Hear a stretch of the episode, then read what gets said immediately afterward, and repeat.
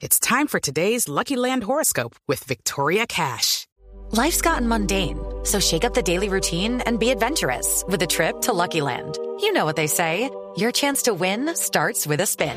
So go to LuckyLandSlots.com to play over 100 social casino-style games for free for your chance to redeem some serious prizes. Get lucky today at LuckyLandSlots.com. Available to players in the U.S., excluding Washington and Michigan. No purchase necessary. VGW Group. Void where prohibited by law. 18 plus. Terms and conditions apply. Una señal que se enlaza. Regiones conectadas a través de un dial. A partir de este momento, Oscar Montes, Ana Cristina Restrepo, Hugo Mario Palomar, Valeria Santos, Gonzalo Lázari y Camila Zuluaga analizan y debaten el tema del día. El tema del día. Colombia está al aire. A las 12 del día, 15 minutos. Mil gracias por seguir conectados con nosotros aquí en Mañanas Blue cuando Colombia está al aire. Saludamos como siempre a quienes nos retransmiten por la noche Noticias Caracol, ahora el primer canal digital de noticias en Colombia. Nuestro tema del día tiene que ver con la financiación del país, porque lo que inició esta protesta social, o sea, el disparador del paro nacional fue precisamente una presentación de la reforma tributaria en cabeza del ministro de Hacienda de ese entonces, Alberto Carrasquilla. Una de las peticiones que tenía la gente en las calles era el retiro de la reforma tributaria, pero además la salida del ministro Carrasquilla. Y ahí, pues, eh, el gobierno pensaba que las marchas y las manifestaciones, el paro nacional se iba a acabar y resulta que no. Pero de todas maneras hay una reforma tributaria que se está gestando en el gobierno nacional porque hay un déficit, porque necesitamos eh, financiar los programas sociales, el gobierno, el Estado colombiano necesita tener mayor dinero y pues no hay otra alternativa que o endeudarnos y ahora ya endeudarnos nos sale un poquito más caro por cuenta de las calificadoras de riesgo o pues hacer reforma tributaria y por eso nosotros no habíamos tenido la oportunidad de hablar con el nuevo ministro de Hacienda, José Manuel Restrepo, quien nos acompaña hasta ahora en Mañanas Blue. Ministro Restrepo, mil gracias por, eh, por acompañarnos. Bienvenido eh, a este programa. Un saludo muy especial, Camila, a usted también, Ana Cristina, a Gonzalo, a Oscar, a Hugo y a todos los oyentes de Mañanas Blue a todos los que nos están viendo también a través de esa transmisión. Se sabe, ministro, que ya el gobierno nacional y usted ahora en cabeza de esa cartera, pues están gestando una nueva reforma tributaria que se tiene que presentar.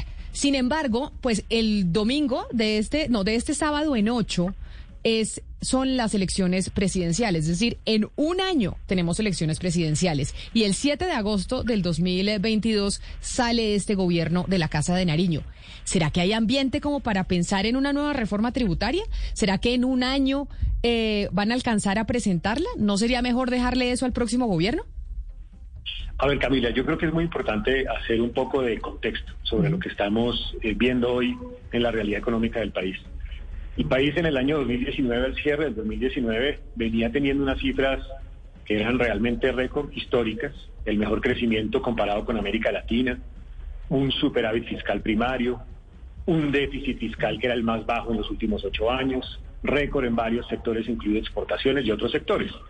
Llega la pandemia en el año 2020 y la pandemia lo que hace es que exacerba varias de las necesidades del país porque la pandemia genera un impacto grande en la economía y necesitábamos reaccionar para mitigar el impacto de la pandemia. Tuvimos que hacer inversiones gigantescas en el sector de la salud. Tuvimos que hacer inversiones también en recursos para esas personas que vivían del día a día, que necesitaban rentas básicas de emergencia para poder sobrevivir. Tuvimos que hacer inversiones también para atender las preocupaciones de la destrucción de empleo en nuestro país, para atender las empresas con subsidios, con líneas de garantía especiales. Eso hizo, Camila, que el déficit fiscal de Colombia, la diferencia entre lo que recibe el país y lo que gasta el país, transitara del menos 2.5% al orden del 7.8% negativo. Eso significa que se triplicó el déficit y la razón es porque hubo necesidad de hacer un gran gasto para poder atender el impacto de la pandemia, porque hubo menos ingresos como resultado de los cierres de actividad productiva de muchos sectores de la economía, como resultado de que la economía también cayó en su crecimiento del Producto Interno Bruto. Eso, a su vez, generó un aumento en el nivel de deuda pública del orden del 50% del PIB, al 65%. Pero entonces, ministro, ahí lo voy a interrumpir. ¿Qué pasa? Para que un oyente entienda. ¿Qué pasa si no se presenta una reforma tributaria en este año y poquito que le queda al gobierno del presidente Iván Duque? ¿Qué le pasaría a las finanzas del, del, Estado colombiano si no tramitan esa reforma nueva que ustedes van a presentar y que yo, pues, con todo el respeto digo, no sé cómo, con este ambiente después de lo que suscitó la primera, pues, con qué cara van a presentar la segunda? Justamente allí voy al punto. Y el punto es, cuando usted tiene un incremento en el déficit fiscal, es decir, cuando se le aumenta la relación de gastos sobre los ingresos, cuando se le aumenta la deuda pública, pues usted va a tener que necesitar acudir a una cantidad de recursos que a su vez van a generar mucho aumento de los intereses que va a pagar el país. Eso significa que nosotros tenemos que enviar por lo menos dos mensajes. Un primer mensaje, nosotros seguimos en pandemia, nosotros necesitamos una cantidad de recursos gigantescos para atender todavía personas que están y son vulnerables como resultado del impacto de la pandemia. Eso llamémoslo programas sociales. Por eso lo que es esta iniciativa es una iniciativa que primero tiene un propósito social, porque es que los informales siguen allí teniendo dificultades, los micro y pequeños empresarios también. Sigue existiendo además una dificultad importante con los jóvenes que necesitan tener acceso a educación superior, acceso a oportunidades laborales. Entonces se necesitan unos recursos para los programas sociales, que todavía son indispensables en este momento aún de la pandemia. Y en segundo lugar, usted tiene que lograr estabilizar el comportamiento de la deuda pública del país. Es decir, la deuda no puede crecer desbordadamente.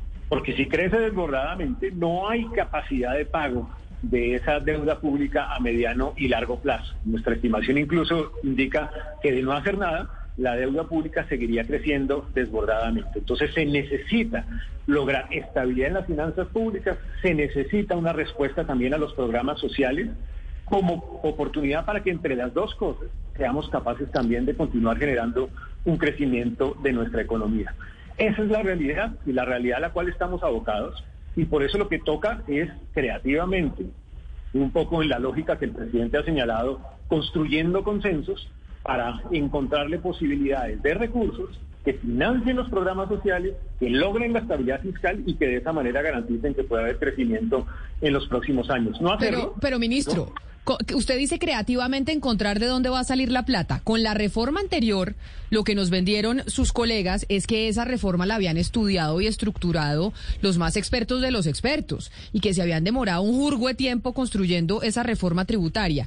Ahora esta nueva que ustedes están eh, planeando, pues cómo la van a construir, cuánto tiempo se van a demorar y de dónde creen que van a sacar el grueso de la plata que se necesita, porque en la anterior el grueso venía del IVA, según entendía yo. ¿En esta de dónde va a salir esa plata? Lo primero es que en, la, en lo que hemos venido construyendo en este casi que siete días, la verdad, es un ejercicio de lo que yo llamaría construcción de consensos, consensos con distintos actores. Yo me he reunido con actores sociales, me he reunido con actores representativos de las finanzas públicas, con actores políticos, con la academia, con los sectores empresariales porque lo que necesitamos en este momento es una dosis de grandeza para que entre todos identifiquemos de qué manera vamos a encontrar fuentes de financiación para los programas sociales y para la estabilidad de las finanzas públicas. ¿Y cuál es el ejercicio? El ejercicio ha sido, hombre, hay posibilidades de lograrlo. ¿Cómo hay posibilidades de lograrlo? Uno, primero teniendo en, mente y teniendo además como prioridad que los programas sociales necesitan necesitan ser priorizados y necesitan encontrar fuentes de financiación. Segundo, que es posible acudir a lo llamémoslo los más pudientes para poder contribuir desde el bolsillo de los más pudientes al bolsillo de los más vulnerables. Y en la mitad del camino, sin afectar clase media, sin afectar a esa clase media que también ha sido vulnerable en medio de la pandemia. Y yo le voy a decir una cosa, es posible hacerlo, entre otras, además, porque esos sectores han expresado que tienen el interés solidario también de contribuir a este propósito. Y usted encuentra expresiones del Consejo Gremial, usted encuentra expresiones del ANDI, usted encuentra expresiones de los sectores empresariales diciendo, nosotros estamos dispuestos a contribuir a través de nuestros recursos para que ese gasto social logre implementarse en el país y para que simultáneamente también se logre la estabilidad de las finanzas públicas. Luego, creo que es posible construir consensos y ese es el ejercicio que hemos venido eh, trabajando y sobre el cual hemos venido construyendo recientemente. Ayer, antier, estuvimos en audiencia pública en el Congreso de la República. Vamos a seguir en los próximos días. Y allí las expresiones de la academia, las expresiones de los exministros de Hacienda, las expresiones de los empresarios, eh, las mismas expresiones de actores sociales que han señalado a través de medios de comunicación que hay un camino para hacerlo, repito, del bolsillo del más pudiente al bolsillo del más vulnerable sin afectar clase media en la mitad. Ministro, durante varios años usted tuvo una columna en El Espectador en, el que, en la que habló muchas veces de, reforma tributaria. Entonces, más o menos, uno sabe cómo por dónde va el agua al molino o sabemos más o menos cuáles son esas ideas suyas. En esta reforma que ustedes están estructurando, ¿cuáles son esos puntos de los que usted ha defendido que está dispuesta, usted está dispuesto a jugársela todo por defenderlos dentro de lo que, dentro de lo que llegue a ser esa, esa reforma final? Cristina, yo, creo que cada contexto señala un momento particular para hacer propuestas. Puede ser que uno haya escrito una u otra columna sobre este asunto, pero el contexto particular uno no lo puede dejar de considerar. Si uno descuida el contexto, creo que no tiene en consideración lo que debería ser el óptimo de una propuesta de inversión social sostenible. Yo he dicho, en este caso particular y desde el primer momento en que llegué a este ejercicio de la cartera, que nosotros necesitamos tener en consideración varias cosas. Uno, en este momento es prioritario, por ejemplo, buscar un camino para atender rentas básicas de emergencia a una cantidad, millones de familias que en este momento necesitan todavía esas rentas básicas de emergencia para poder eh, atender el impacto de una pandemia. Yo he dicho también que necesitamos dar una respuesta a la juventud para que pueda universalizar la educación superior un acceso gratuito en los, niveles más vulnerables de la sociedad.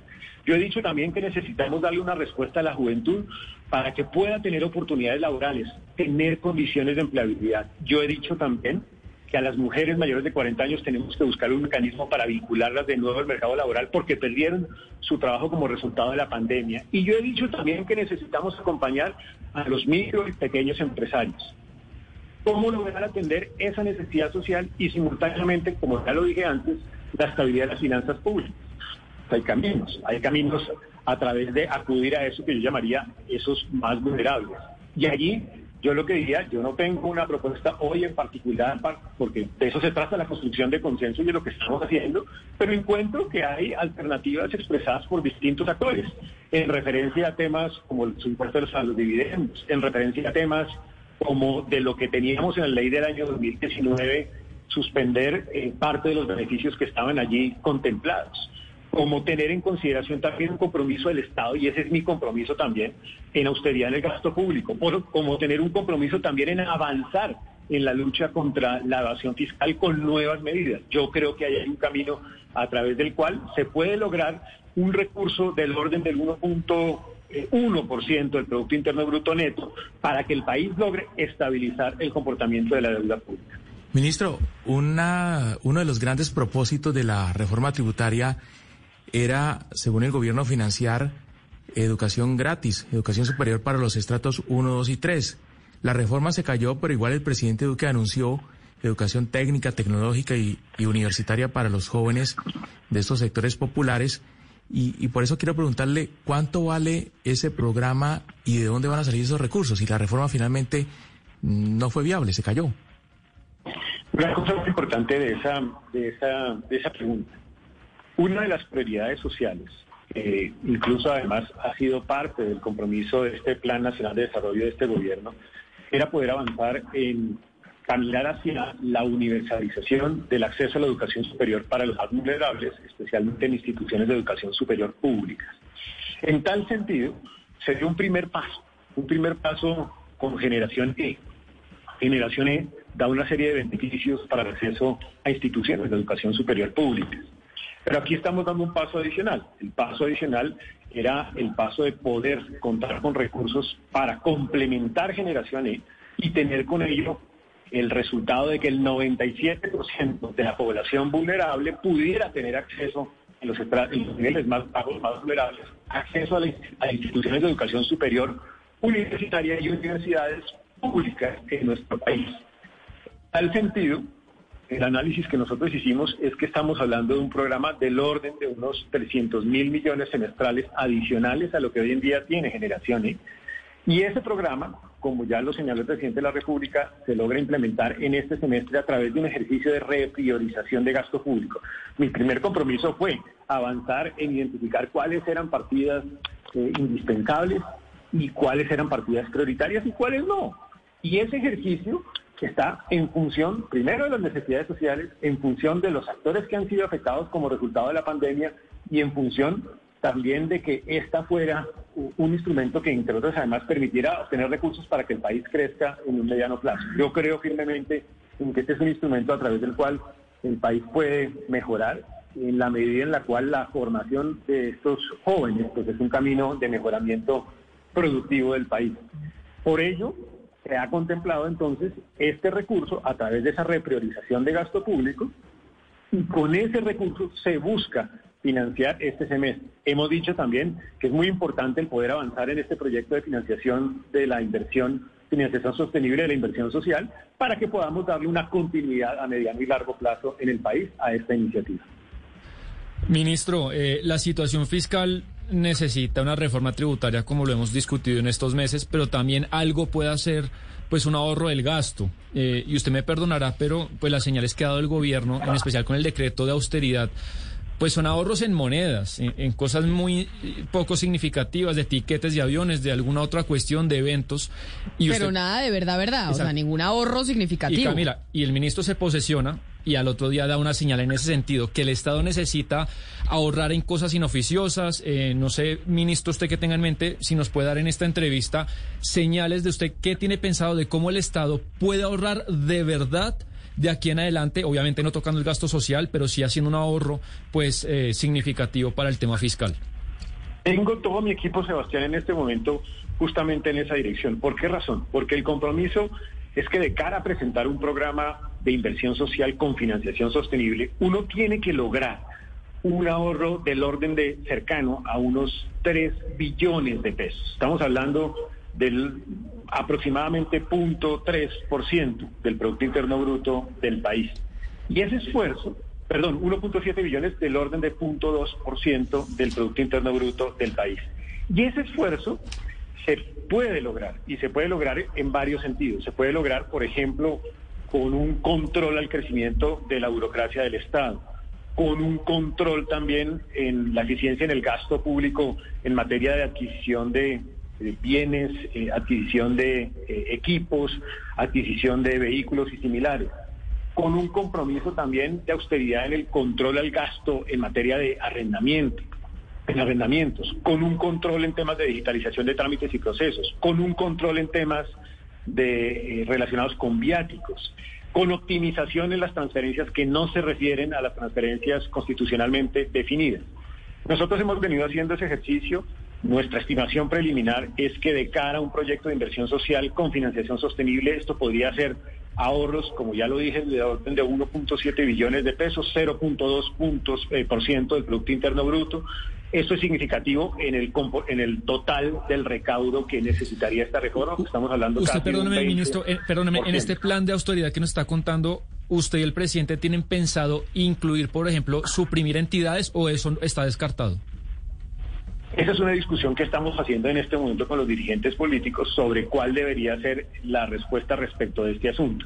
Es un tema que está en este momento en construcción de consensos con los actores políticos sobre cuál debería ser el mejor camino para que también pueda existir un, eh, un camino en, en esa dirección en materia de austeridad. Pero yo todavía no le puedo decir si ese es un camino que ha sido acordado todavía porque estamos justamente en la construcción de esos consensos. Lo que sí le puedo decir es que el ahorro de austeridad es del orden de 1.7 billones de pesos, que es 0.2% del Producto Interno Bruto, que no es menor y que permite a partir de allí tener una financiación del 20 al 25% del total de la eh, del total del costo, del total de la reducción en materia de, generación de ingresos en materia de esta propuesta de inversión social con financiación sostenible. yo creo que incluso allí allí eh, uno y yo lo he venido señalando, uno tiene que priorizar o repriorizar recursos. Y, ustedes conocen eh, algunos de ellos. Por ejemplo, en este año 2021 se tenían recursos del orden de 500 mil millones para la adquisición de unos eh, aviones. Eso se repriorizó y ahí es uno de esos recursos que uno puede direccionar a programas sociales como el que hablábamos anteriormente eh, en relación con la educación superior o la universalización de la educación superior para los sectores más vulnerables. Luego sí se puede lograr, Creo que hay que hacer ese esfuerzo y el esfuerzo, repito, no es menor sobre la base, entre otras, además de que por lo menos el 80% del presupuesto general de la nación es inflexible a la baja. Por una razón, porque está definido constitucionalmente y nosotros no lo podríamos tocar. Eh, Ministro. Realmente está definido de esa manera. Pero ya que usted está hablando de consensos, de planes, de dónde va a salir la plata, ¿tienen contemplado ahora en esta nueva etapa en el Ministerio de Hacienda, en donde usted es la cabeza, la venta de activos de la nación? Es decir, la venta de empresas eh, que son propiedad del Estado para encontrar más dinero y financiar los programas sociales y el hueco fiscal, o eso no está dentro de los planes? Está contemplado dos cosas, Camila. Uno es lo que yo llamaría la optimización en, en los activos con que cuenta la nación. Ustedes saben que ahí está en, discusión en este momento y en implementación en este momento el tema de Ecopetrol y ISA. Esa es una optimización de los activos que son propiedad de la nación. No, pero es que, es que usted me responde ahí con una palabra para, para no decirme si sí o si no. Optimización implica si que vamos a vender o que no vamos a vender. Déjeme le contesto. Eh, en primer lugar, la optimización de los activos con que cuenta la nación, eso es importante. Y es importante porque estamos hablando de un recurso del orden de 12 billones de pesos, que entonces ya está contemplado en el marco fiscal de mediano plazo de nuestro país. Pero también en una eventual propuesta se ha venido hablando de la posibilidad de tener una, un mecanismo que facilite la venta de activos administrados por SAE, por CISA, donde habría la posibilidad también de tener otra fuente de recursos en la dirección de enajenación de activos con que cuenta la nación. Fíjese usted que hay un segundo camino adicional en esto que estamos hablando. Ahora, como seguimos hablando de los consensos y llevamos ya un mes de paro, ministro, razón por la cual usted llega a esa cartera, sale de la de comercio y llega a la de Hacienda, hay un pliego del Comité del Paro y es un pliego que yo le quiero preguntar de lo que le concerne a usted y a su cartera, si eso es posible. La primera petición que hacen los del Comité del Paro es una renta básica de emergencia de por lo menos un salario mínimo para 30 millones de personas en condición de pobreza, vulnerables y afectadas por la crisis. Cuando se sientan con los del Comité del Paro, y entonces van a revisar estas peticiones que hacen los del Comité, ustedes miran este primer punto que es plata, o sea, corresponde a su ministerio, usted dice, sí, ¿eso es posible o eso no es posible? Mire, yo creo que ahí es donde uno tiene que tener la capacidad de construir los consensos alrededor de los propósitos. El propósito tiene que ser dar la posibilidad de una renta básica de emergencia a los distintos actores que lo necesitan porque están siendo afectados por el impacto de una pandemia. El propósito debe ser contar con un recurso disponible a través del cual uno puede dar esa renta básica de manera temporal en la medida de las posibilidades, sobre la base incluso de la capacidad propia del presupuesto general de la nación. Si uno habla de un monto que va más allá de las capacidades del presupuesto general de la nación, pues seguramente no lo puede lograr. Si uno está hablando de un monto de aproximadamente un millón un poquito menos de un millón de pesos por cabeza a un número de personas del orden de 30 millones de personas, pues estaríamos hablando de algo cercano entre 20 y 30 billones de pesos. 120, 120 billones de pesos, perdón. Eso pues significaría un costo imposible de administrar para un presupuesto general de la nación en donde la totalidad del presupuesto general de la nación en materia de ingresos, pues estamos hablando del orden de unos, eh, es decir, 150. Es decir, que la respuesta es que eso no es posible que financieramente eso no es posible porque no se cuenta con la plata para poder dar una renta básica de un salario mínimo a 30 millones de personas en el país. O sea, no se puede porque no tenemos la plata.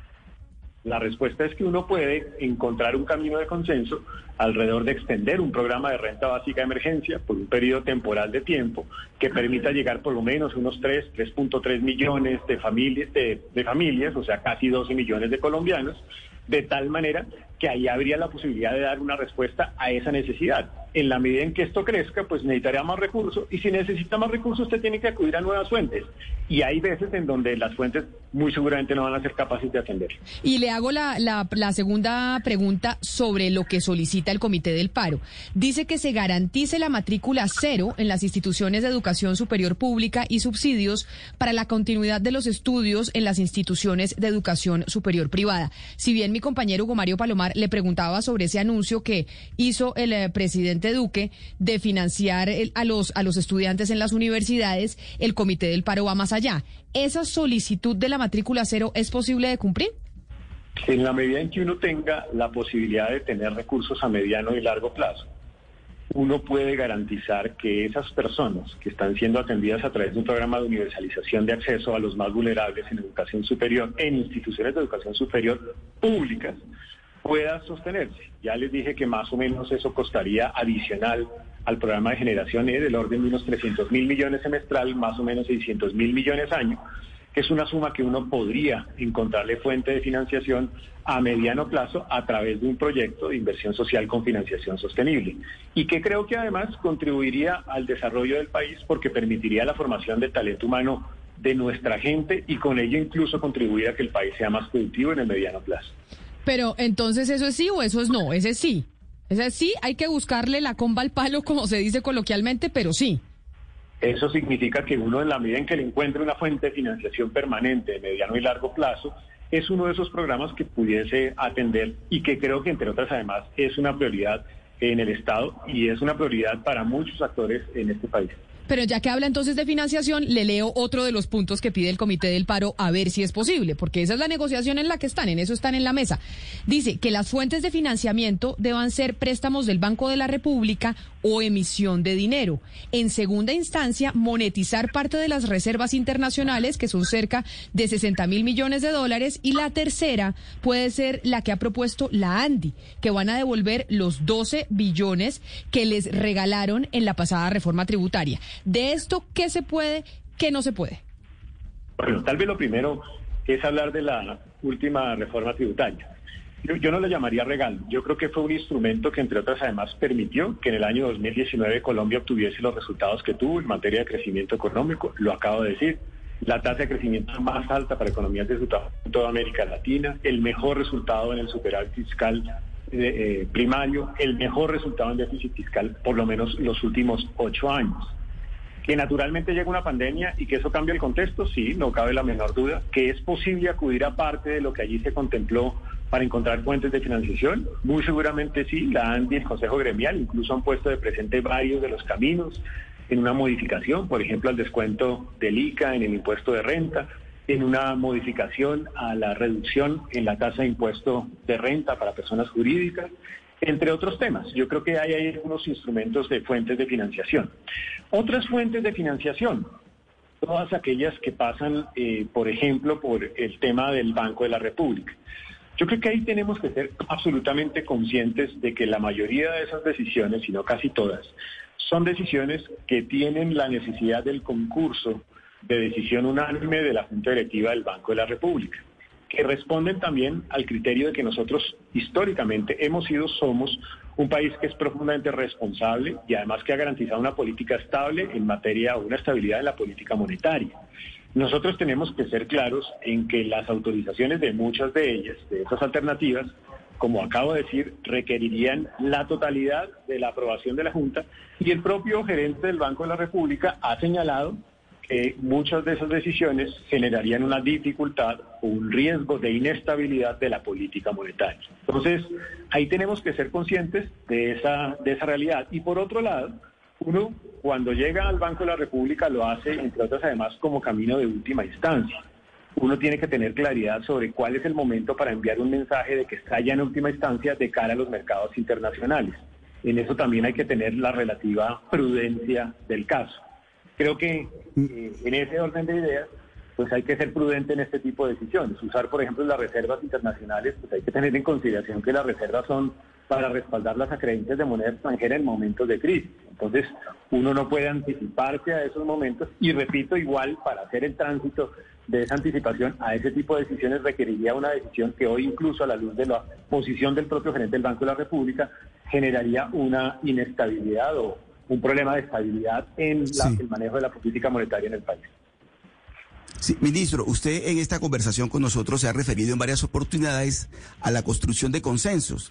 Y eso se le abona al gobierno porque precisamente lo que se le cuestionó a su antecesor en la reforma que fracasó o que se hundió es exactamente que no hubo consenso, no construyó consensos con toda esa cantidad de personas que hoy están participando del paro, pero también con los políticos, con el Congreso.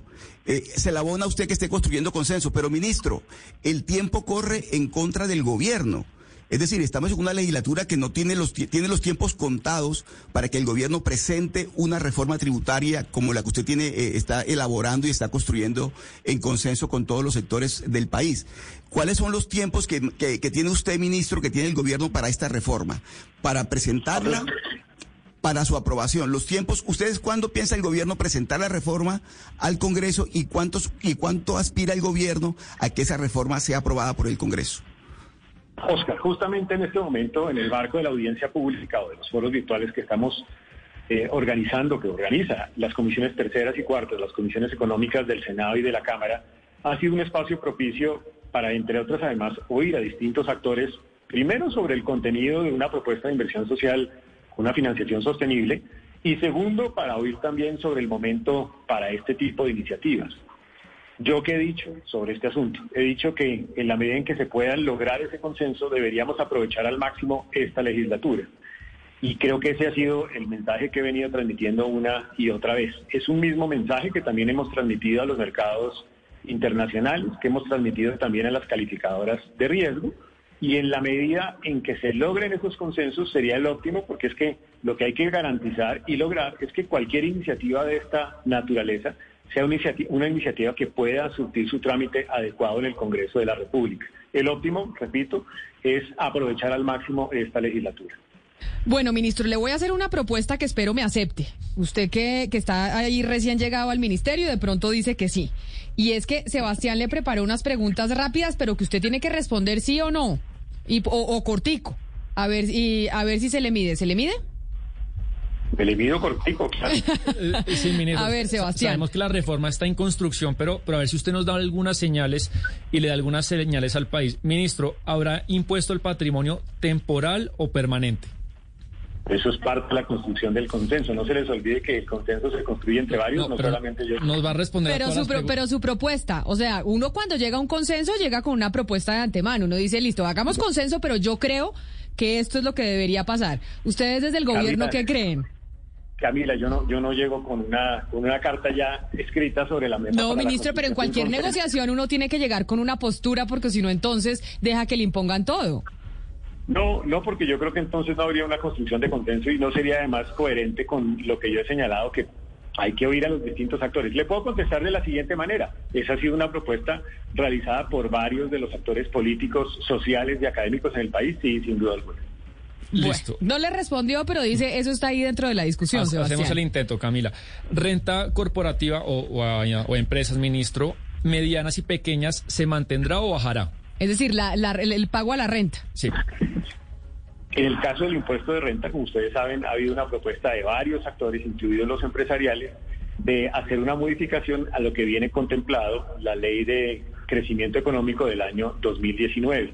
Y es una propuesta que está incluso hecha por varios actores políticos, empresariales y sociales. Ministro. O sea que ese sí. sí ese yo ahí ya le traduzco al ministro, así él es diplomático y dice que toca esperar los consensos. Ese sí. Toca leer entre líneas al, ministro. Ministro, ¿aumento a ganancias ocasionales habrá? Ese es un tema que se ha venido discutiendo por algunos actores, especialmente de la academia. Vamos a ver si logra o no logra consenso la discusión. no, ministro, pero uno sí quiere saber cuál es la posición del gobierno o el gobierno no tiene posición, está en modo escucha no, es que el gobierno, el gobierno, el gobierno es coherente con lo que dijo. El gobierno es coherente con que este ejercicio no puede ser construido, llamémoslo así, de arriba hacia abajo, sino tiene que ser construido de abajo hacia arriba. Y, de verdad, sinceramente, yo creo que es muy importante el poder escuchar a todos los actores para hacer una propuesta. Bueno, yo hago el intento, ministro, eh, eh en mi trabajo, usted también el suyo, eh, con esta última pregunta. Eh, en la pasada reforma tributaria, el aumento de dividendos fue del 10 al 15%. ¿Su idea es mantenerlo en el 15, subirlo o dejarlo en el 10? Es una propuesta que tiene un amplio margen de aprobación por muchos de los actores empresariales, políticos, sociales y académicos en el país. Yo, Camila, yo interpreto que subirá dividendos. Ah, subirá el, impuesto, el, impuesto a dividendos. Sí. Exactamente. Pero entonces, yo le, le, voy a hacer otra, ministro, a ver si me responde. Esta yo sí creo que me la va a responder porque creo que va a ser tajante. ¿Qué va a pasar con el IVA? En esta reforma tributaria y cuál es la posición que tiene el gobierno o en esta también van a esperar a escuchar a la gente. No, fíjese que en esa yo he sido incluso claro desde el primer momento. No se va a modificar el IVA de ninguna manera. ¿Por qué razón? Porque eso toca a la clase media en una alta proporción. porque eso toca a clases vulnerables en una alta proporción también. Y he sido enfático en ese tema una y otra vez, incluso desde el primer momento en que me comuniqué con, con ustedes y con distintos actores a nivel social. Pero entonces, si eso lo tiene tan claro, porque en lo otro sí está esperando construir consensos, en eso usted sí va clarísimo. ¿Qué otras cosas va así de claro en la reforma? ¿En qué espera construir consensos y cuáles son inamovibles del gobierno? Usted dice, no nos vamos a meter con el IVA. ¿Qué más? Se lo pongo de otra manera. Es que hay ya unos elementos de construcción de consenso que me llevan a esa conclusión. Primero, que nosotros no podemos afectar a la clase media, no podemos afectar a las clases más vulnerables. Y tenemos que acudir a los más pudientes para que del bolsillo de los más pudientes lleguemos al bolsillo de los más vulnerables sin afectar a la clase media. Y esos son criterios que se han venido discutiendo con los distintos actores sociales, académicos y políticos en el país. Pero entonces ahí entramos en el problema de las calificaciones. Usted dice, no vamos a vulnerar a la clase media. Yo sé que esto lo da el DANE, pero entonces en Colombia es considerado para estas reformas tributarias clase media, ¿quiénes, ministro? Y la clase alta son quienes, es decir, a quienes sí les van a cobrar impuestos, a quienes sí les van a subir eh, los tributos en esta reforma porque se necesita recoger plata, son personas de qué presupuesto? No, se lo pongo al contrario. Hay algunos tributos que tienen un impacto mayor en algunos actores de clase media, por ejemplo el tema del IVA. Por eso he dicho clara y enfáticamente que nosotros no vamos a tocar el IVA. Ese fue un tema de discusión, entre otras, en la última reforma tributaria, un tema complejo también de discusión en la última reforma tributaria. Nosotros eh, entendemos perfectamente que ese es un tributo que, con el cual tenemos que tener absoluto cuidado de la misma manera tenemos que ser absolutamente claros y lo he sido además una y otra vez en el sentido de no ampliar la base de impuesto de renta para personas naturales, porque claramente allí estaría tocando actores de clase de clase media. Luego ese también lo he dicho una y otra vez, pero lo he dicho simplemente porque ese es un elemento de consenso, un consenso con todos los actores sociales y políticos, en el sentido de que no se va a tocar a esos actores vulnerables de la sociedad.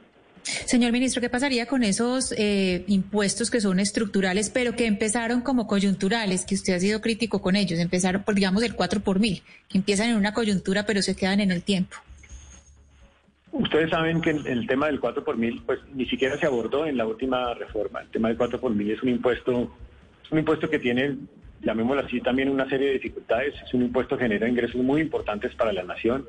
Es un momento donde nosotros necesitamos dar yo diría que un mensaje de una propuesta de una iniciativa de inversión social con financiación sostenible muy reducida, mínima. La, última propuesta era una propuesta de cerca de 170 artículos. Una propuesta sencilla tiene que ser una propuesta del orden de unos 30, 35 artículos máximo, no debería tener nada más. En eso hemos coincidido incluso con muchos actores en la sociedad, ministros de Estado también. Tiene que ser una propuesta sencilla, una propuesta en donde, como lo dije antes, acudamos a lo que necesitamos acudir para poder dar un primer paso en la solución estructural a nuestras necesidades de financiamiento público y en la que podemos dar resultados, sobre todo a la financiación social o a la financiación de programas sociales en el país. Ya que seguimos con los consensos, durante el debate de la reforma tributaria, cuando estaba el ministro Carrasquilla al frente de esa cartera, doctor Restrepo, hubo una propuesta que circuló entre varios congresistas y es que realmente aquí a quienes se deberían grabar es a tres sectores, que son de los más rentables que tenemos en Colombia. Uno, el azúcar. Dos, la cerveza. Tres, los bancos. Dentro de esa reforma tributaria que están construyendo ustedes para presentar en este año y piquito que les queda, ¿han pensado en algo de cobrar un poco más de tributos a estos tres sectores que son de los más rentables en el país? Azúcar, cerveza y bancos. Me está de nuevo usted anticipando la construcción de consensos. Hay varios de estos temas que han sido propuestos por distintos actores políticos, sí, eh, en la discusión y yo creo que hay que oírlos, hay que escucharlos con cuidado, hay que ver qué impacto tienen algunas de esas medidas o no en la economía, si son o no convenientes pero yo prefiero primero oírlos para poder construir a partir de ahí. Lo que pasa es que esos tres sectores son muy influyentes y son muy influyentes políticamente y en medio de una debilidad eh, política del gobierno actual, que no nos vamos a decir mentiras, usted sabe que están débiles, ¿usted sí cree que en la construcción de consensos tengan ustedes el perrenque, ministro, de poderse meter con estos tres sectores? Aquí vamos a tener siempre el perrenque para todo, eh, Camila. Aquí yo no, yo no tengo ausencia de perrenque. Es decir, si yo creo que después del análisis de la construcción de consensos, que hay un tributo que debe, que debe incluirse o no de incluirse, o también si hay unos programas sociales que necesitan ser atendidos porque son prioritarios, porque nos preocupan en este momento algunos actores vulnerables de la sociedad, tenga la certeza de que será propuesto en la iniciativa. Ministro, la gobernadora del Valle del Cauca está pidiéndole al gobierno un plan de salvamento para la economía, sobre todo para las empresas que hoy están cerradas por cuenta del paro, que no han podido producir. Eh, ¿Es posible algún tipo de incentivo, de, de ayuda, de auxilio económico para las empresas, las pequeñas, las medianas, las grandes del Valle del Cauca que están afectadas? Yo creo que en general se necesitan unos instrumentos de reactivación económica y por eso creo que hay que pensar en la implementación como uno de esos programas sociales eh, programas como el programa de subsidio de la nómina para algunos micro y pequeños empresarios que han, siguen afectados como resultado del impacto de la pandemia. Eso lo han puesto de presente muchos actores sociales y políticos en nuestro país, incluso la academia. Se necesita hacer un esfuerzo en esa dirección. Y yo creo que también... Ministro, pero, pero, pero escúcheme, le estoy hablando de, de las empresas afectadas por cuenta del paro, de los bloqueos. Voy al siguiente punto. Se necesita también seguramente algún esfuerzo en materia de, recursos de acceso blando por parte de algunos sectores productivos, incluso aquellos afectados por el paro. Créame que los actores sectoriales, o sea, los ministerios sectoriales están en este momento en las distintas regiones del país que han sido afectadas por el paro. Y que, y más que por el paro, que han sido afectadas por los bloqueos, que han sido afectadas también por eh, los actos vandálicos que afectan infraestructura pública o privada. Y considerando eso, están en este momento en el diseño de una serie de acciones, llamémosla de de reacción, de reacción de emergencia para apoyar a estos sectores productivos afectados. Pues ministro José Manuel Restrepo, ministro de Hacienda, me alegra mucho que usted haya respondido que no les va a faltar el perrenque, porque yo creo que al gobierno le ha faltado mucho, pero eso ya es una opinión eh, personal en, eh, durante la pandemia, durante esta eh, protesta social, y pues ojalá que logren construir esos consensos para la reforma tributaria. Qué bueno que, que esté usted ahí al frente de esa cartera. Yo le agradezco mucho que nos haya aceptado esta entrevista y haber estado con nosotros aquí estos minutos respondiendo tantas preguntas de nosotros y de los oyentes. Feliz tarde, ministro. Bueno, Camila, muchas gracias a ustedes, a Ana Cristina, a Oscar, también a Hugo, a Sebastián, a, Gonzalo, también un saludo muy especial y a todos los oyentes por, por esta entrevista. Yo creo que este es un momento en donde necesitamos estar más unidos que nunca y necesitamos seguir construyendo lo que venía haciendo Colombia, y es que el primer trimestre fue el país que más creció, incluso comparativamente uno de los que más creció para los países OECD. Y yo creo que eso no es menor. Hay que seguir construyendo la dinámica de un país que crezca más, porque creciendo más va a haber incluso más ingresos y oportunidades para todos en empleo y oportunidades sociales también para nuestro país. Gracias. Ojalá así sea, ministro. Mil gracias. Gran conclusión, Oscar. Pues lo que dice el ministro es que él va a construir consensos. Está en el proceso de construir consensos. Lo que pasa es que lamentablemente llegó este ministro un poquito tarde, ¿no? La salida de Carrasquilla creo que debió haber sido hace mucho tiempo más y nos habríamos evitado lo que estamos viviendo desde hace un mes en las calles. Así es, Camila, y le quiero decir que yo quedé muy tranquilo escuchando al ministro por el tono que utiliza, por la manera como se expresa, y me parece que esa palabra que utiliza, consenso, es importantísima en estos momentos. Me parece que ojalá los tiempos le cuadren al gobierno en el trámite en el Congreso. Yo creo que esa reforma tiene que estar lista en las próximas, en los próximos días, diría yo, porque realmente en el Congreso los tiempos no le están cuadrando. Pero me, me deja tranquilo, Camila, el tono conciliador y el tono de consenso que empleó el ministro. No, y Oscar, y, y se le ve al ministro alguna preparación, no sé, Camila, para hablar en medios. Creo que pues, no le sacamos muchos titulares, aunque los que le sacamos pues son buenos. Yo, por ejemplo, anoté acá, habrá, habrá aumento a dividendos, habrá Eso es lo que nosotros le interpretamos entre líneas. ¿Se aumentará el, el impuesto a dividendos? Sí, también. Eh, aumento quizá a ganancias ocasionales se reducirá la renta eh, corporativa a empresas medianas y pequeñas. Y no a las grandes. Exactamente. Que se les había eh, quitado un poco en la reforma tributaria pasada. Y uno oye, Camila, al ministro, que el gobierno va a ceder en los puntos en los que la ciudadanía no aceptó la reforma tributaria, pero también sería bueno pues que el Congreso entienda que la situación fiscal es dramática y si el gobierno va a presentar una reforma tributaria pues que de pronto la ciudadanía, ciudadanía acepte más, pues que el Congreso y la oposición también no se pongan en, plan saboteo porque la situación fiscal sí es muy delicada. Pero yo lo veo difícil con elecciones el próximo año, Sebastián. Es que acuérdese usted que en el Congreso también están pensando en política y también dicen nosotros somos oposición al gobierno. De hecho, me lo decía, ¿sabe quién, Oscar? Algún amigo con el que hablé del tema político dentro del Partido Verde tenían un lío, por ejemplo, con Juanita Gobertus y con una representante del Valle del Cauca que mencionaba, oiga, la reforma de Carrasquilla no es tan mala, lo que tenemos que hacer es hacer algún tipo de reformas a esa propuesta. Y en el Partido de Verde dijeron, no, nosotros somos oposición. ¿Cómo así que los, los, los partidos de gobierno le están diciendo al ministro que, que, la, que, la, que la reforma no y nosotros desde el Partido Verde decirle que la reforma sí, pero con algunos, con algunos cambios? Porque así piensan, porque en la política piensan así. Pero los verdes ganan la presidencia y, en, en, agosto, Oscar, de 2022 reciben una bomba fiscal que a ellos les va a tocar arreglar, entonces también pueden ser egoístas pensando en ganar las elecciones. ¿Sabe qué pasó con la reforma de Carrasquilla? Que la gente la vio mejor después que se hundió. O sea, cuando la gente comenzó a analizarla, dijo, oiga, no era tan mala, ¿sabe? Esa es la impresión que le queda a uno después que se hundió la reforma. Pero Camila, me Problema de comunicación. Por eso lo que dice Sebastián es importante, que el ministro sabe comunicar. Lo que pasaba con el anterior es que estuvieron ahí haciendo una reforma tributaria escondidas y nunca le dijeron a nadie. Y cuando votaron la bomba, pues se armó semejante lío. Creo que Carrasquilla con la reforma aspiraba el gobierno a recaudar 23 billones, era, ¿no?